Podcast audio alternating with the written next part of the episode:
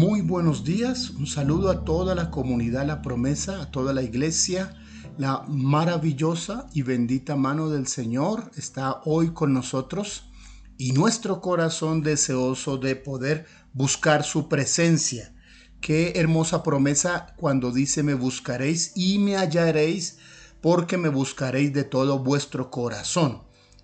Dirija su corazón hacia una búsqueda de Dios guíe su corazón hacia amar al Señor y buscarle con todo su ser. Continuamos la reflexión de esta mañana con Romanos capítulo 7, los primeros versos, habla de la unión con Cristo como ocurre en el matrimonio, analogía tomada del matrimonio.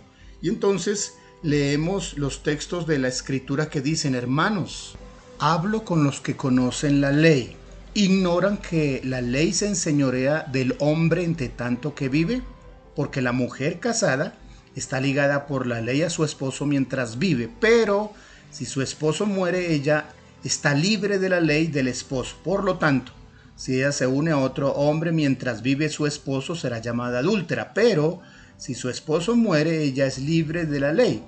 Y si se une con otro esposo, no es adúltera.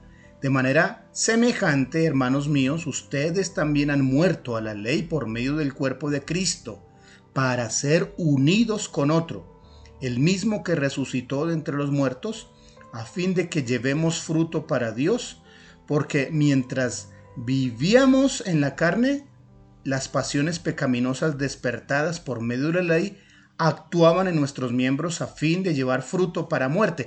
Pero ahora, habiendo muerto a lo que nos tenía sujetos, hemos sido liberados de la ley para que sirvamos en, lo, en el nuevo espíritu y no en lo antiguo de la letra. Maravillosas palabras.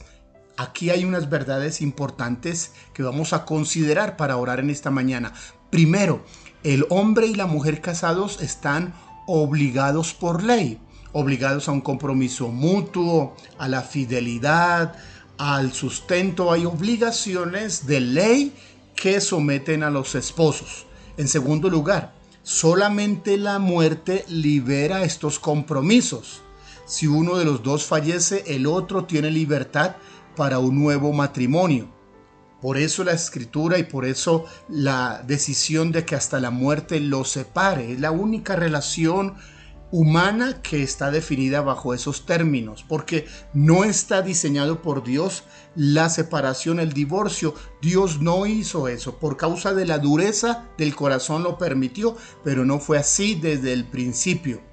Un cónyuge no puede obligar al otro a quedarse solo después de este partir o después de esto fallecer. No puede hacerle firmar ni comprometerlo. Esto es un asunto egoísta y aún antibíblico. En tercer lugar, si estando vivos, si estando casados, uno de los dos infringen su compromiso, su fidelidad, son considerados adúlteros. No es adulterio si se une a otro hombre o mujer cuando su cónyuge ya ha fallecido, pero mientras estemos vivos tenemos un pacto de fidelidad. Ahora pasa Pablo a decir, de la misma manera, así también se aplica para nuestra unión, para nuestro compromiso con Cristo. El primer matrimonio que teníamos era con la ley, con el pecado. Estábamos ligados, estábamos unidos al pecado y teníamos ciertas obligaciones acuerdos, compromisos, pero la muerte de Cristo me liberó de este compromiso legal con el pecado.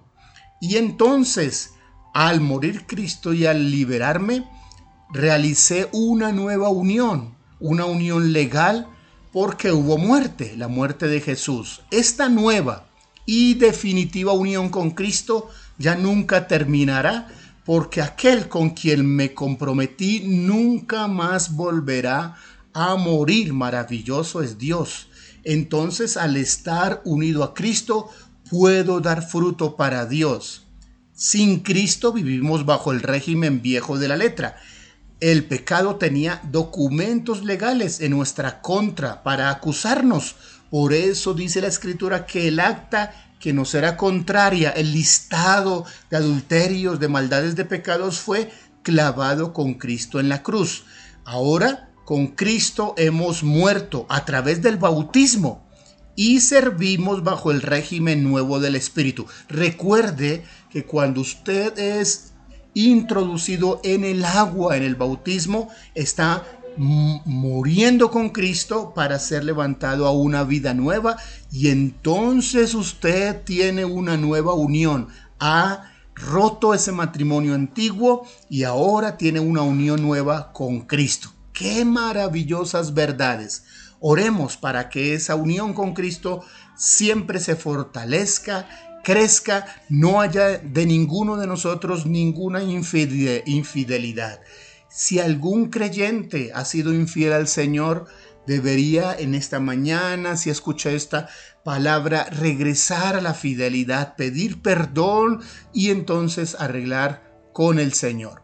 Oramos Dios de misericordia, gracias por tu palabra y gracias porque a través de tu muerte nos liberaste del compromiso legal con el pecado, nos libertaste de esa maldad y nos has dado una nueva realidad espiritual que nunca terminará, que por la eternidad disfrutaremos. Ayuda a aquellos que necesitan volverse a ti, ayuda a aquellos que están separados, obra a nuestros familiares que necesitan conocerte y permítenos seguir adelante. Toma en tus manos todos los asuntos nuestros de este día y ayúdanos Dios a hacerlo todo bien para glorificar tu nombre en Cristo Jesús. Amén.